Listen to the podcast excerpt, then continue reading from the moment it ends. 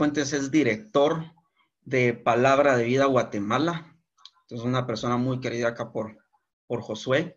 Y en lo que me ha platicado, en lo que he escuchado, pues un siervo de Dios que a pesar de, de todo lo que ha ocurrido, está en pie. Eh, Dios le sigue fortaleciendo, le sigue dando esas fuerzas para luchar día con día. Y que desde la juventud es que está en los caminos de Dios y Dios le está usando grandemente. Entonces, iniciamos. Oscar, ¿qué le parece si se presenta? Eh, ¿Qué está haciendo hasta el momento? Eh, ¿A qué se dedica? ¿Cuáles son los planes? Y ya después, pues iniciamos directamente con, con el tema de esta noche. Así que le dejamos el micrófono a usted. Sea bienvenido, bendiciones y iniciamos. Hola, muy buenas noches a todos. Qué bueno poder saludarles. Eh, ya ahí me presentaron, ¿verdad? Yo creo que ahí conozco a algunos de los que están acá. Em, es lindo poder estar en, este lugar. Yo no sé si, si, los demás habían escuchado acerca del Ministerio de Palabra de Vida. Palabra de Vida tiene más de 20 años en Guatemala y, y pues eh, la frase ahí que tenemos es alcanzando a la juventud con el Evangelio de Jesucristo.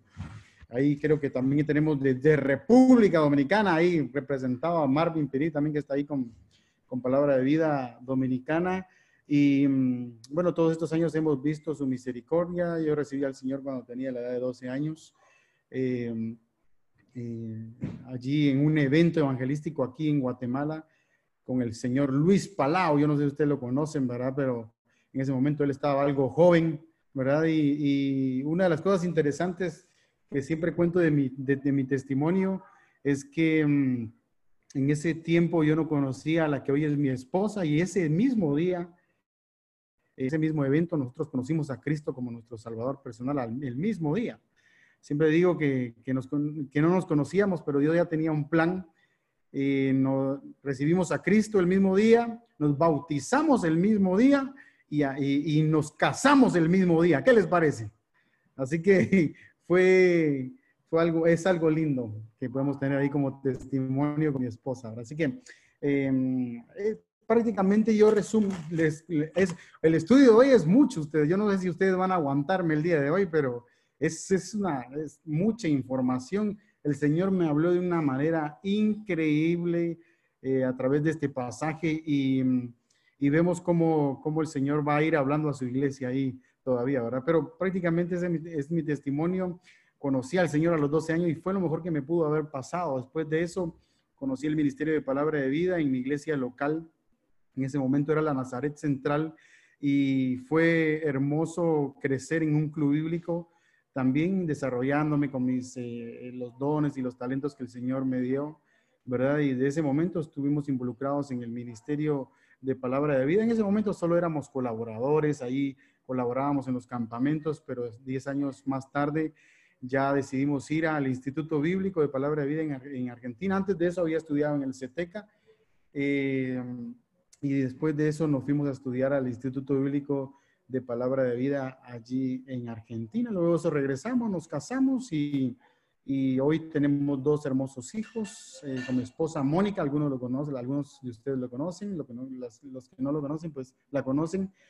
Eh, pues es eh, una mujer espectacular, especial para, para mi vida y, y, sobre todo hemos eh, empezado este viaje de aventura que es para el Señor, ¿no? O sea, siempre le digo que es una aventura estar en este tiempo. Hemos pasado situaciones que son muy hermosas, también situaciones difíciles que nos han hecho crecer y hemos visto y hemos visto la mano poderosa del Señor, ¿verdad? Así que ese es el breve testimonio que pudiera contarte. Desafíos, hay muchos desafíos, ¿verdad? Hoy tenemos el desafío de, estar de manera digital con los chicos, ¿verdad? Eh, no, no queríamos parar tampoco, seguimos adelante eh, en el Señor, ¿verdad? Y los nuevos desafíos eh, que hay en la nueva realidad. Yo le llamo, nosotros le llamamos en el ministerio la nueva realidad eh, que tenemos hoy que enfrentar, ¿verdad? Porque no es una nueva normalidad, porque no es normal lo que va a pasar, ¿verdad? Es una nueva realidad que tenemos que enfrentar. Pero sabemos que el ministerio sigue, la palabra de Dios no está presa y seguimos con la predicación de la palabra de Dios. Así que eso es lo que queremos seguir haciendo. Son nuevos desafíos, vamos a afrontarlos con todo el corazón, ¿verdad? Queremos seguir teniendo amigos, ministerios amigos, queremos seguir, porque el otro día le mencionaba a, a JJ, ¿no? JJ es un gran amigo. Y yo le mencionaba a él, ¿verdad? Que la, la, gente que yo no puedo alcanzar, tú la puedes alcanzar, ¿verdad? Y la gente que tú no puedes alcanzar, nosotros la estamos alcanzando, ¿verdad? Entonces, eh, eh, es hermoso saber de que podemos tener un, yo le llamo un partnership, ¿verdad? Eh, en cuanto a ministerio, ¿verdad? Y, y, así es como se expande la palabra del Señor. Así que estamos muy contentos de poder estar aquí, poder compartir la palabra de Dios. Ojalá pudieran tener todos sus cámaras, ¿verdad? Yo siempre, miren ustedes, yo siempre en, en, las reuniones, yo les, yo les digo a todos, miren mucha, la, las, el, el Zoom fue inventado para que nos viéramos, ¿verdad? no para que solo habláramos así. Yo sé que a algunos les, es difícil, ¿verdad? Ahí está, muy bien, Santiago, gracias, ¿verdad? Eh, yo sé que yo y les animo, ¿verdad? ¿Por qué? Porque esta es una plataforma donde nos podemos ver, ¿verdad? Y lo mejor de esta plataforma es que nos podemos ver. En mi iglesia, por ejemplo, te cuento, solo esto te cuento, yo hablo mucho, mucho. Así que em, en mi iglesia te cuento que lo estaban haciendo por Facebook, ¿verdad? Y yo les decía, funciona pero de alguna manera, viste, sería más lindo que lo hiciéramos por Zoom y creo que lo van a hacer ahora, viste. ¿Por qué? Porque nos podemos ver, podemos saludar a los hermanos o podemos, podemos poner ahí en chat, ¿verdad? Eh, ¿Cómo están? Etcétera, etcétera. Yo sé que es un poquito más difícil controlarlo, ¿verdad? Antier tuvimos una reunión con, con, con más o menos como 100 personas, ¿verdad? Y es difícil controlarlo porque tenés que ponerle a todos mute, viste. Y tenés que controlar, tenés que tener un equipo, pero yo miro aquí, aquí hay un equipo, ¿verdad? Entonces, lo podemos hacer. Así que si puedes prender tu cámara para que te pueda ver y pueda, pueda explicarte acerca de lo que significa esos seres vivientes que vamos a ver de todos los ojos habidos y por haber. Así que ese más o menos es el testimonio que puedo darles. Em, el día de hoy vamos a ver el, Apocalipsis capítulo 4, ese interesante Apocalipsis porque... Em, realmente cuando vemos el, título, pues lo dice ahí, ¿no? En, si vos tenés cualquier Biblia, va a decir la adoración eh, celestial, ¿no?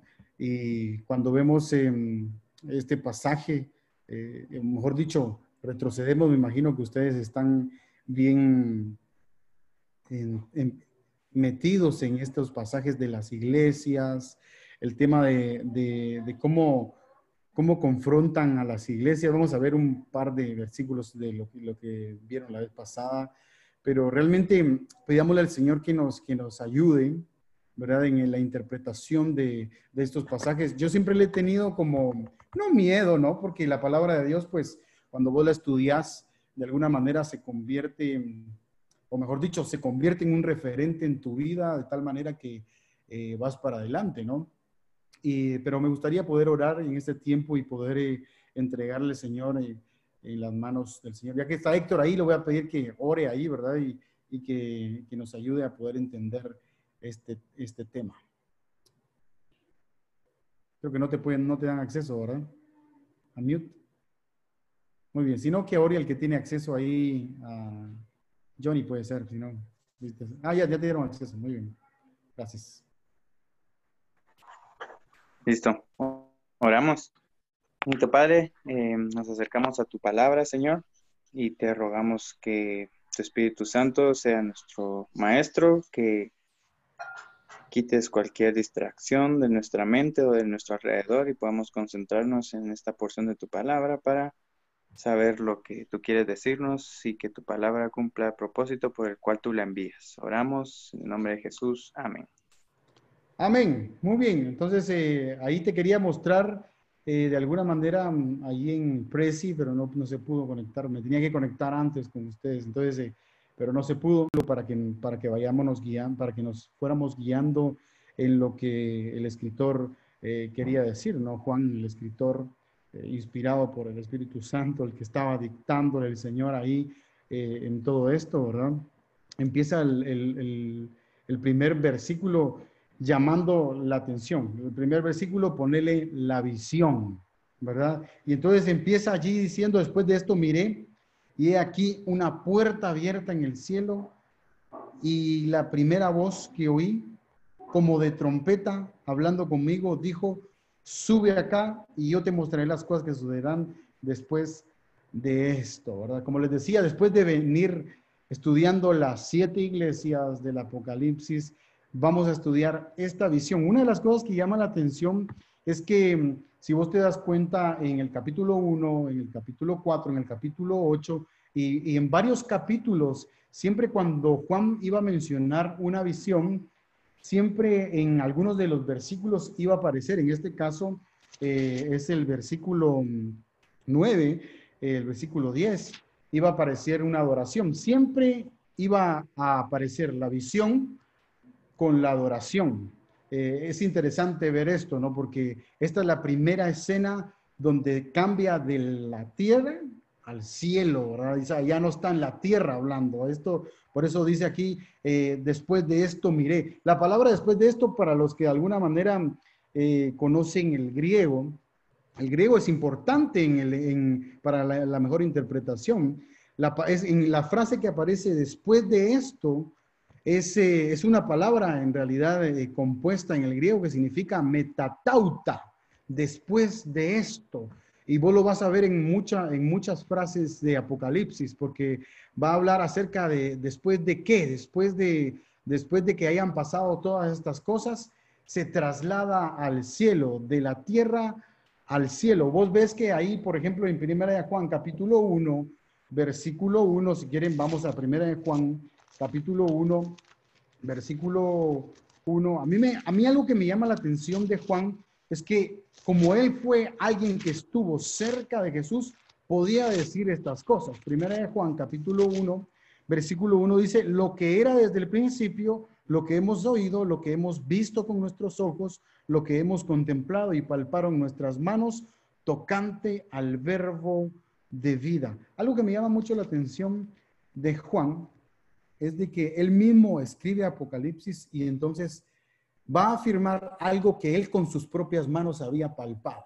Yo no sé si a vos te llama la atención esto, pero él va a asegurar algo que iba a pasar en el futuro, pero que en realidad él ya lo había vivido. Él ya lo había vivido de una manera experimental, ya había tocado lo que había visto con sus propios ojos tocante al verbo de vida, la palabra de Dios encarnada. Así que eh, el mejor, la mejor persona que pudo haber escrito este libro fue Juan, por la posición en la que se, en la que se encontraba. Dice eh, la palabra de Dios que él miró, y él miró y él oyó como trompeta. Ahora, si vos te das cuenta, eh, una trompeta no habla, pues eh, vos tenés que estudiar la palabra de Dios, pero una trompeta, si vos te pones a pensar, no habla. Y de alguna, de alguna manera, eh, algunos músicos, para los que son músicos, ¿verdad? Algunos podrían decir, ¿verdad? Yo como eh, Héctor, yo puedo hacer hablar este, este bajo o con personas, ¿verdad? Que, que, que, son bien pilas para los instrumentos. Uno puede decir, por ejemplo, yo estoy, yo estoy aprendiendo el saxofón, ¿verdad? Y, y, yo, yo cuando escucho a mi maestro, por ejemplo, digo, wow, este tipo hace hablar al saxofón, ¿verdad? Este tipo hace hablar a este saxofón, ¿verdad? Y, la, verdad es de que eh, el saxofón no habla, simplemente es por la melodía que se escucha y de alguna manera eh, dice que la música es lo más apegado a lo que es el cielo, decía un músico, ¿verdad? Y decía, ¿por qué? Porque ciertamente acá como de trompeta podemos eh, hablar de lo que dice primera de Tesalonicenses, segunda de Tesalonicenses capítulo 4, hablando acerca de que vendrá como, como ladrón en la noche y vendrá, y, hablando del arrebatamiento, después vamos a hablar un poquito acerca de esa palabra, ¿no? Pero dice, miró y oyó, y que se abrió una puerta en el cielo. Vos ves, por ejemplo, en los distintos em, pasajes, allí, por ejemplo, el, el, capítulo 3, versículo 8, ¿verdad? Eh, vos ves que el Señor le habla a la iglesia de Filadelfia, que probablemente ustedes ya lo vieron, dice, yo conozco tus obras, he aquí puesto delante de ti una puerta abierta, la cual nadie puede cerrar. Eh, me llama mucho la atención porque en el original esto significa una puerta abierta, en realidad que se mantiene abierta, dice en el original, ¿verdad? Y, me gustaba mucho esa frase porque hay cuatro puertas de las que habla eh, esto, ¿no? Es la puerta de, Filadelfia, la puerta que habla, por ejemplo, capítulo 3, versículo 20, dice, aquí yo estoy a la puerta, esa es una puerta de invitación, la otra era una puerta eh, de la palabra de Dios, ¿verdad? Eh, luego en el capítulo 19, si vos vas a Apocalipsis al capítulo 19, va a hablar acerca de una, una puerta abierta del cielo, al cielo, que es el Señor Jesús. Y en el, y el 4.1 dice que hay una puerta que nos lleva a Cristo. Ah, Juan capítulo 10, por ejemplo, por eso te hablaba de Juan mucho, ¿no? Porque Juan capítulo 10, versículo 9, dice, yo soy la puerta. Y hay muchos pasajes que van a hablar acerca de, de la puerta, pero me llama mucho la atención porque dice, he aquí una puerta abierta en el cielo. Esta es la, visión que empieza a ver Juan. Esta es la visión que Juan eh, empieza a palpar eh, de alguna o de otra ah, manera. Y, luego dice, sube acá. En medio de la visión, a mí me llama la atención algo. Cuando le dice, sube acá. Quería tener comunión. Vos ves que desde el principio Dios, desde Génesis, vos ves una atracción de amor, podríamos llamarle, ¿no? El hecho de que Dios siempre se acercó al hombre para tener comunión. Dice, sube acá. Y yo te mostraré las cosas que sucederán después de estas. Y, yo me detenía en este momento y decía, Señor, gracias porque siempre nos hablas acerca de tener comunión, de tener comunión con el Padre. Eh, mira lo que dice Primera de Juan 1.3. Dice, lo que hemos visto y oído, eso os anunciamos para que también vosotros tengáis comunión con nosotros y nuestra comunión verdaderamente es con el Padre y con su Hijo Jesucristo. Siempre, la comunión. Siempre el Señor es, siempre va a llamar a la comunión, a una comunión verdadera. La pregunta acá sería, ¿tú tienes una comunión con el Señor? Verdaderamente, y, no estamos hablando de un sistema, un, un, libro sistemático que te lleva a eso, no, no, no. Estamos hablando verdaderamente a que si tú, si tú realmente eh, estás teniendo esa reunión o, solamente estás diciendo, no, yo escucho prédicas, yo escucho esto, eh, yo leo otros libros que me llevan porque la juventud necesita escuchar la palabra por medio de otros siervos. No, no, no, no. La palabra de Dios. ¿Cómo te habla el Señor? Por medio de su palabra. ¿Cómo le hablas tú al Señor? Por medio de la oración. ¿Sabes algo? La comunión es tan importante en la vida del creyente. Eh, un salmo a mí me encanta porque dice que la comunión íntima es para aquellos que temen a Jehová. Esa es la comunión íntima. Eh, luego el versículo 2 habla acerca de, yo no sé cuánto tiempo tengo ustedes, pero yo me emociono hablando con, esto. Me, emocioné con este pasaje. Después dije, esto vamos a, vamos a hacer comentarios de esto, está muy bueno. Viste, es el hecho de poder estudiar este, este libro que es tan maravilloso. Versículo 2 dice que al instante eh, yo estaba en el espíritu y aquí un trono establecido. ¿Te acordás que en un momento habíamos hablado acerca de la visión? En primer lugar, la visión. En segundo lugar, allí el trono, el trono establecido. El, trono es el centro del, está en el centro del cielo, no, es, no, hay, no, no está en ninguna capital de la tierra. El trono es la soberanía y es el gobierno de Dios. Te voy a pedir, JJ, si me puedes buscar Salmo 11.4 eh, Johnny, si me puedes buscar Salmo 110, pero hablando de esto del trono, ¿no? Uno a veces eh, cuando, cuando, cuando viene Apocalipsis pareciera ser que uno está con la mirada de que, guau, yo quiero conocer el futuro. Y, es que vos tenés que pensar una sola cosa. Y, acá Juan lo estaba experimentando, él ya estaba experimentando la eternidad. Ya estaba eh, con el Señor, ¿viste? Estaba, yo imagino que con, como lo que pasó Pedro en un momento, ¿viste? Cuando eh, estuvo ahí con, el, con el Señor en la transfiguración, ¿verdad?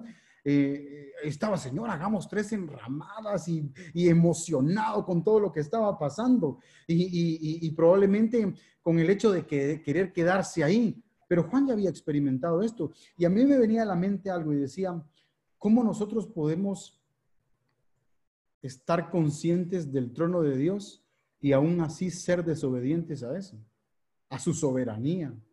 Y uno, y uno dice, no, Señor, pero yo te rindo porque tú eres el rey y estás sentado en el, ¿no?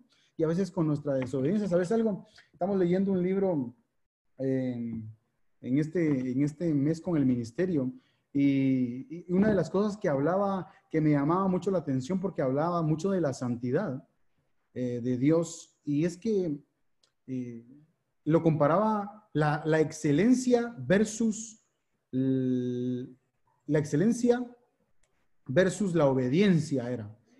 Y, me llamaba mucho la atención porque decía, por ejemplo, una empresa decía, busca la excelencia. Y cuando busca la excelencia, ellos quieren que los, que los clientes vengan, ponen un marketing, pero si ellos quieren más excelencia, ellos tienen que poner más plata de su, de su bolsillo. Y entre más plata de su bolsillo pongan, menos son las ganancias. Entonces le ponen un poquito de plata nada más, pero quieren ser excelentes. ¿verdad? Y entonces a mí me llama la atención porque el, autor decía, el Señor quiere obediencia más que excelencia, porque la excelencia tiene un límite. Porque la excelencia te dice, ah, solo hasta aquí puedes hacer, solo hasta aquí puedes llegar.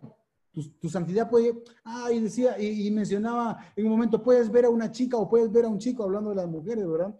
Eh, pero no hay problema, ¿no? Si hay un poquito de lascivia, no hay problema, tiene un límite, no. Hablaba acerca de la obediencia.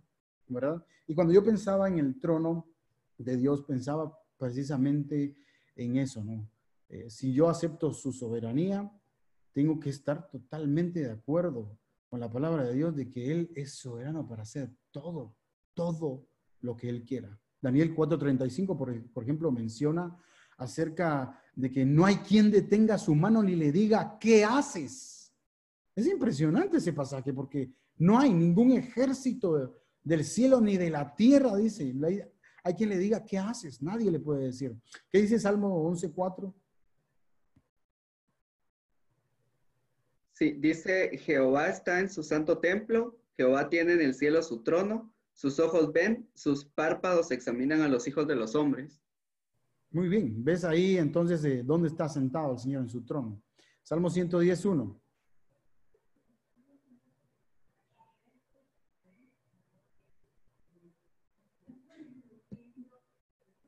Johnny, pone tu micrófono. Ahí está. Perdón.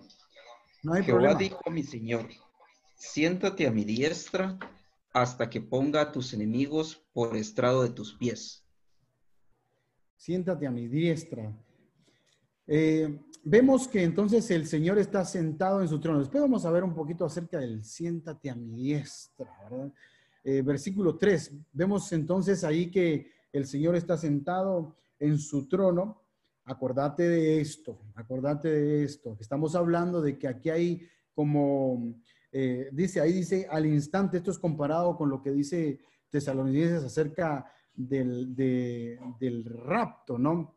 Cuando hablamos acerca del, del, del rapto, eh, no, no, no, te, que no te dé miedo de alguna manera decir que que hay arrebatamiento. Algunos no, no, le llaman rapto, algunos le llaman arrebatamiento porque es una palabra más, eh, es una palabra indicada para decirle porque viene de rapso allí en el griego que habla acerca del arrebatamiento que va a haber, ¿verdad? Entonces es más o menos eso lo que le pasa, un abrir y cerrar de ojos y dice al instante yo estaba en el espíritu y he aquí, de un abrir y cerrar de ojos y he aquí y un trono establecido en el cielo, ya en el cielo eh, reinando el Señor. Ahí el aspecto del que estaba sentado era semejante a piedra de jaspe y de cornalina, y había alrededor del trono un arco iris semejante en aspecto a la esmeralda. Y la verdad es que en un momento habíamos hablado acerca de, de una visión, ¿verdad?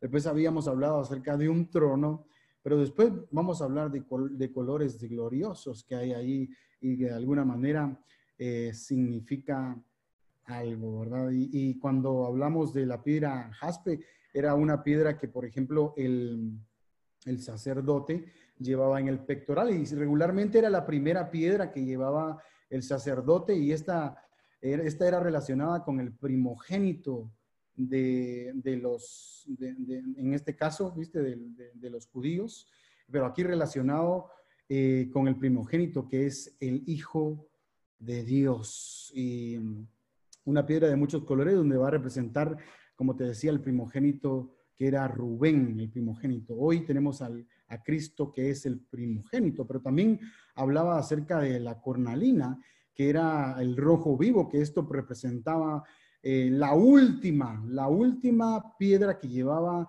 el sacerdote allí y que significaba que era el juicio de Dios y que de alguna manera representaba al último hijo que era Benjamín, ¿verdad?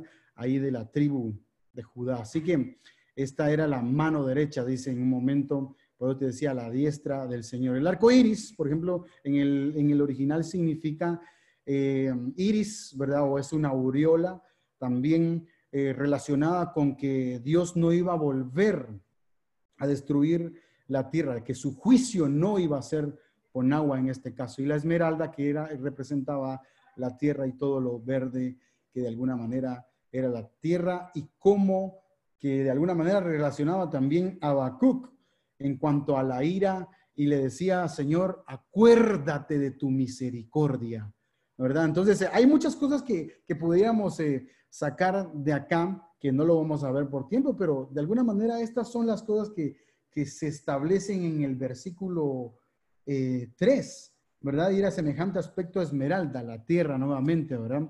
Luego en el versículo 4 dice, y alrededor del trono había 24 tronos y vi sentados en los tronos a 24 ancianos vestidos de ropas blancas con coronas de oro en sus cabezas, ¿verdad? Y ahí el versículo 4 iba a representar a los ancianos que eh, la palabra anciano ahí significa los presbúteros, de ahí viene la palabra del presbiterio. Eh, viste, en un momento eh, se hacían malas interpretaciones en las iglesias, creo que son las iglesias bautistas, de alguna manera en los inicios, esto lo cuenta la historia de la iglesia, ¿verdad?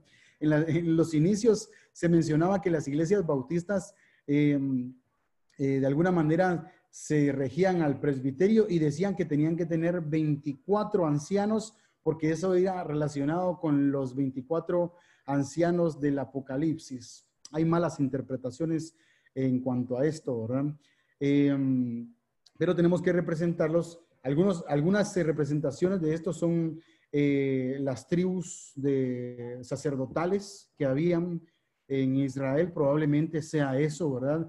Eh, hay muchas cosas que durante generaciones se han discutido y no son, no son tan claras. Hoy ves, por ejemplo, un tema que al parecer es, es em, fácil, si lo podríamos hablar así, pero al mismo tiempo complicado como la salvación. Es un tema de discusión desde hace mucho tiempo y que todavía hoy hay muchas iglesias que se dividen por este tema, ¿verdad? El calvinismo, el, el hipercalvinismo, etcétera, etcétera. Entonces, eh, eh, creo que el Señor nos está hablando acerca de, la majestad acompañada. Yo le puse de título a ese versículo aquí a eso, ¿verdad? La majestad acompañada. ¿Por qué? Porque ahí estaba el, em, Dios sentado en su trono, a la diestra Jesús y la majestad, acompañada de los 24 ancianos. Otro dato que me llamaba la atención en el versículo 5, cuando vos ves el, el versículo 5, dice, y del trono salían relámpagos y cabeza, y perdón, del trono salían relámpagos y truenos y voces, y delante del trono ardían siete lámparas de fuego, las cuales son los siete espíritus, va relacionado con lo que veníamos viendo de las siete iglesias del Apocalipsis, ¿verdad? Eh, pero y del trono salían relámpagos, del trono salían relámpagos. Esto es lo que iba a anteceder a una tormenta. ¿Viste, viste cuando vos em, eh, ves que vienen los, los truenos y los relámpagos. ¿Qué viene después de los truenos y los relámpagos?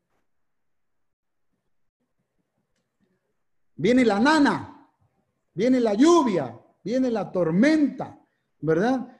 Viene, viene después de, la, de los relámpagos, viste que escuchar los truenos, papá, eso y yo no sé si, si ahora, ahora los relámpagos ya no caen papá, ahora caen nana, viste que ahora son los relámpagos así, porque viene la nana. Y bueno, para los que no están familiarizados con las noticias, viene el relámpago, el, el, el huracán que se llama Nana, ¿verdad? Eh, no sé si va a pegar en República Dominicana, Marvin, pero aquí está pegando fuerte, hermano. Así que está, está haciendo, ya está haciendo estragos y mi techo lo sabe, ¿verdad? Eh, entonces, eh, vos te das cuenta que de, antes, antes de una tormenta, ¿viste? van a venir los relámpagos, los truenos. Y a mí me llamaba mucho la atención esto porque el Señor antecede todo esto. Antes, de, antes que venga el juicio, el Señor dio muchas promesas. Mira, a veces uno se mete a, Apocalipsis y, y empezás a relacionar cosas con lo que está pasando hoy en día, ¿no?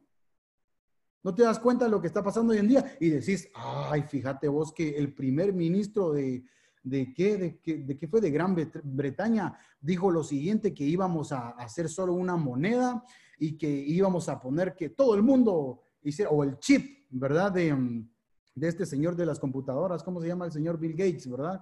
al chip, o sea, ahí relacionado entonces con los últimos tiempos, vos dicen. Entonces uno, bueno, uno podría relacionar muchas cosas que están aconteciendo y que se están juntando, está bien, pero en realidad vos tenés que, tenés que saber que, que el juicio, el juicio seguro va a venir. El juicio va a venir.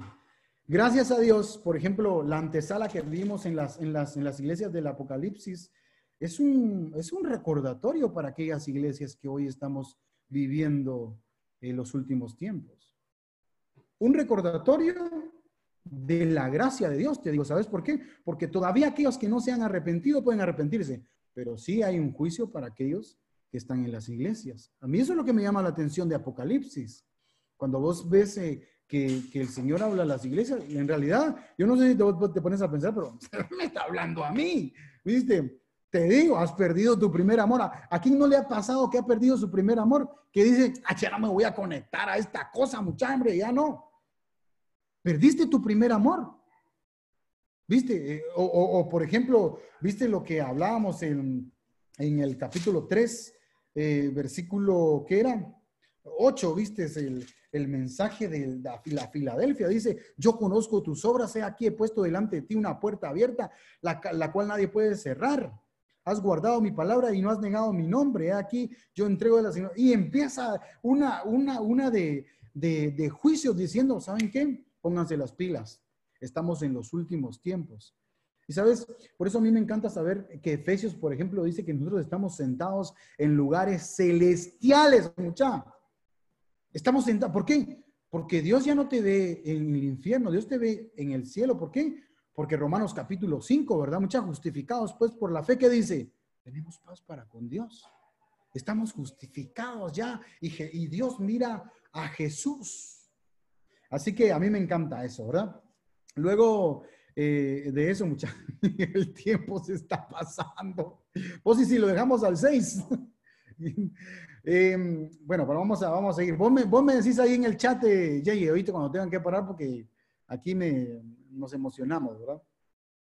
Pero luego de eso, eh, el capítulo, el versículo 6 dice, y del trono salían relámpagos y truenos y voces, y delante del trono ardían siete, siete lámparas de fuego, las cuales son los siete espíritus, lo que decíamos. Y el versículo 6 dice, y delante del trono había como un mar de vidrio semejante al cristal. Ahora, una de las preguntas teológicas que se hacía uno acá era, puchica, pero si, ¿de qué tiempos a mí me dijeron que que había, íbamos a tener un mar de cristal. Pregunta teológica, ¿será que vamos a tener mar en el cielo?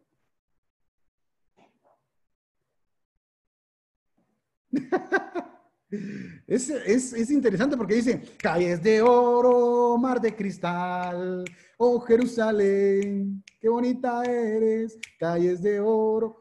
Y uno dice, puchica, entonces de verdad cuando, cuando, vos, cuando vos ves acá realmente te pones a estudiar eh, eh, esto, ¿verdad? Y decís, ¿será que va a haber mar de cristal?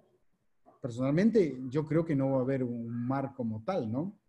No va a haber necesidad de un mar. Y dice, junto al trono, alrededor del trono, cuatro seres vivientes llenos de ojos delante y detrás. Fíjate vos que cuando, cuando, cuando la gente mira cuatro seres vivientes y dice llenos de ojos delante y detrás, y vos vas al original, a mí me encanta un programa que, que, tengo yo que ya no necesitas tanto.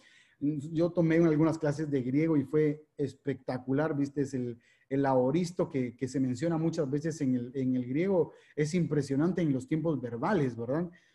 Pero cuando vos ves, por ejemplo, acá que habla acerca de, de, cuatro seres vivientes, en realidad la palabra para seres vivientes ahí no significa, no, no, lo, no lo traduce como para bestias, como hablando de cualquier animal, ¿verdad? O un animal bestial, ¿viste?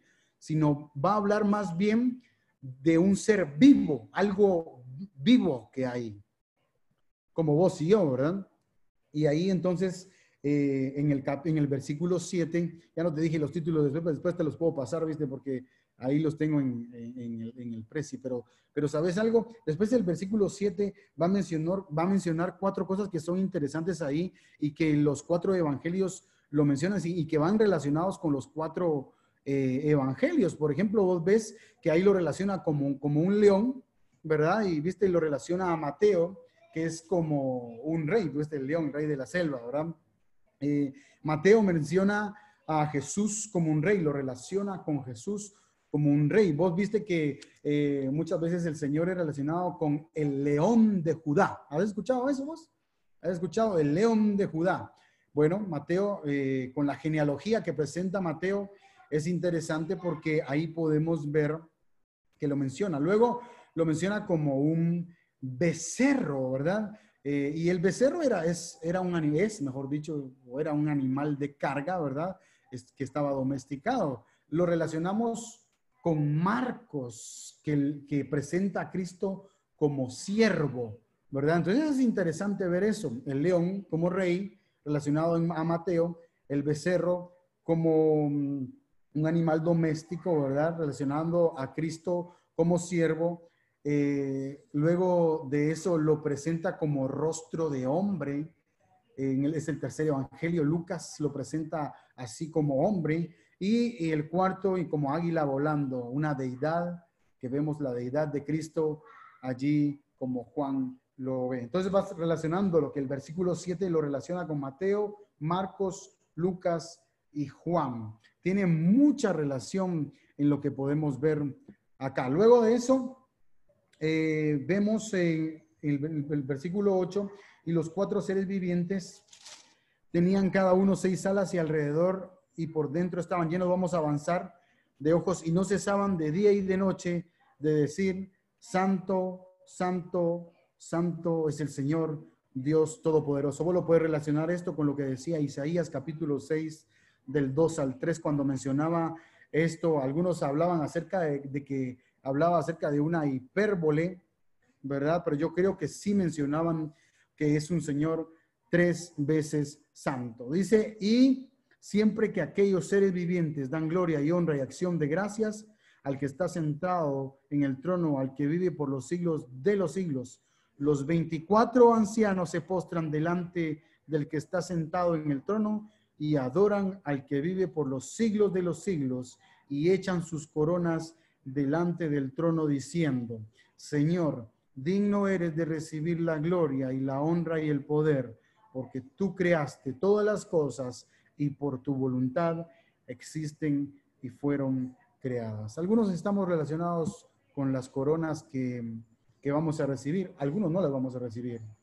Yo estoy totalmente de acuerdo con aquel, aquel que, que, que era fatalista, decía, algunos no van a recibir las coronas, pero para los que las vamos a recibir o para los que las van a recibir, las coronas, simplemente acá está la respuesta para, aquí está la respuesta de aquella pregunta que se decía, ¿y para qué nos van a servir las coronas? Porque algunos decían, bueno, las coronas nos, pueden, nos van a servir porque van a ser premios, sí, pero van a ser premios para tirarlas al rey, como, como de alguna manera presentaba siempre Pablo cuando hablaba de las coronas allí en el Nuevo Testamento siempre presentaba de que la corona de justicia, la corona de vida, eh, iba a ser entregado a aquel creyente que iba a ser entregado como aquella competencia que había en Atenas, donde aquellos jugadores, aquellos em, atletas recibían el premio y cuando recibían el premio echaban, la, palabra corona en el original significa guirnaldas, echaban el premio y, echaban las coronas y le decían al rey, aquí está, oh rey, y honraban al rey de esa manera. Qué lindo poder decir eso de nuestra vida, de poder recibir aquellas coronas y poder decirle, Señor, aquí, aquí estoy. y que me pueda decir, bien, buen siervo y fiel. En lo poco fuiste fiel, en lo mucho te pondré.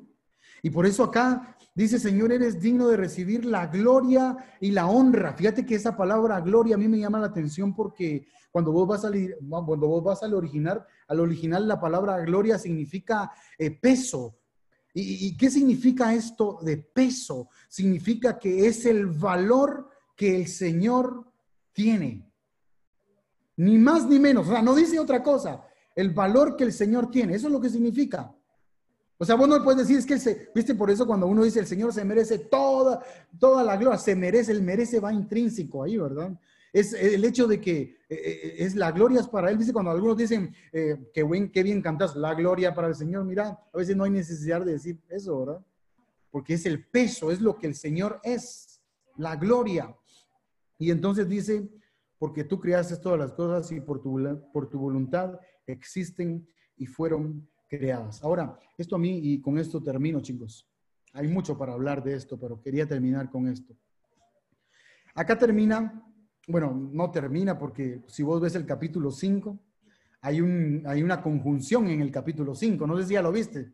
En el capítulo 5 hay una conjunción y dice y. ¿Viste, verdad? Dice, aquí no termina la cosa, aquí no termina la cosa. Sigue, dice y vi en la mano derecha de aquel que está, ahora que se, que se haga pedazos el que sigue, yo no sé quién es el que sigue, que se haga pedazos, pero a mí me, me, me, el tutu sigue, tutu, hazte pedazos, ¿verdad? Porque esto, esto es interesante, chicos, te voy a decir por qué es interesante y quiero, que, quiero terminarte con un ánimo. Quiero terminar esto sabiendo de que tu eternidad ya empezó. Escúchame bien lo que te voy a decir. Tu eternidad empezó desde el día que recibiste a Cristo como tu Salvador personal. ¿Qué significa esto? Que yo tengo que empezar a experimentar la gracia y la misericordia que Cristo tuvo conmigo y que los eventos futuros que el, y que el juicio para aquellos que están eh, preparado el juicio. cuando vos escuchás que, que viene eh, lo que dice Mateo capítulo 24 de guerra y rumores de guerra, la tribulación y la gran tribulación, olvídate de eso. No vas a pasar eso. Nosotros, la, la, iglesia local, no va a pasar esto. Aquí estamos teniendo ya que vamos a tener un mar de cristal. No sé si va a ser como un mar de cristal que solo vamos a poder tocarlo, no sé. Pero sí te estoy sí estoy seguro de una cosa, de que estamos desde ahora experimentando la eternidad que el Señor creó. ¿Sabes algo? Vos, hay dos cosas que son eternas. La palabra de Dios y el alma del hombre. Algo que a mí me encanta es pensar en eso. El alma del hombre eternas. ¿Sabes? ¿Qué es lo más lindo de poder estar en el cielo? De ver a Juan el Bautista, de ver a, de ver a Juan el discípulo, de ver a Pedro, de ver a Pablo, no. Yo creo que lo mejor que podemos experimentar es que aquel que creó todas las cosas, un día lo podamos ver cara a cara. Pero que hoy podamos vivir la eternidad. ¿Sabes algo hoy? Vos podés vivir la eternidad haciendo el, ejercicio que te dije, excelencia versus obediencia. Obediencia. Eso es lo que requiere el Señor. Y la palabra de Dios, con todo lo que hoy vimos, pues probablemente si anotaste se te va a quedar un poco, ¿no? Pero si no anotaste, probablemente no. Y quiero que se te quede esto, empezar a vivir la eternidad. Si no la estás, no la estás viviendo todavía, vivila desde hoy. Viví la eternidad. Que el Señor, que el soberano, aquel que le pertenece el pasado, el presente y el futuro, te bendiga grandemente, muchachos. ¿Por qué no oramos? Gracias, Señor, porque eres un Dios bueno. Gracias, Dios, porque nos permites experimentar eh, pasajes como Apocalipsis que nos da miedo estudiarlos porque pensamos que no lo vamos a entender, Señor. Pero tú has dejado el Espíritu Santo que nos guía, Señor. Que sabemos que, como, como termina el pasaje, que por tu voluntad existen y fueron creadas todas las cosas, Señor. También fuimos creados para alabanza y honra y gloria de tu nombre, Señor. Así que yo te pido, Padre Santo, que tú bendiga la, vida de cada uno de los chicos que están acá, Padre Santo. Gracias porque podemos experimentar tu gracia y tu misericordia. Gracias por el amor que nos has tenido, porque nos amaste primero. Por eso, Señor, te amamos, porque nos has amado primero. Gracias por este pasaje, Señor. Gracias porque eres santo, santo, Señor Dios Todopoderoso. Gracias por eso. En Cristo Jesús oramos. Amén.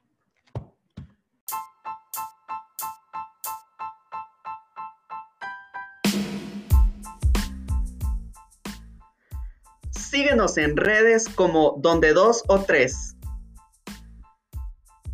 Este podcast pertenece a la serie Revelaciones.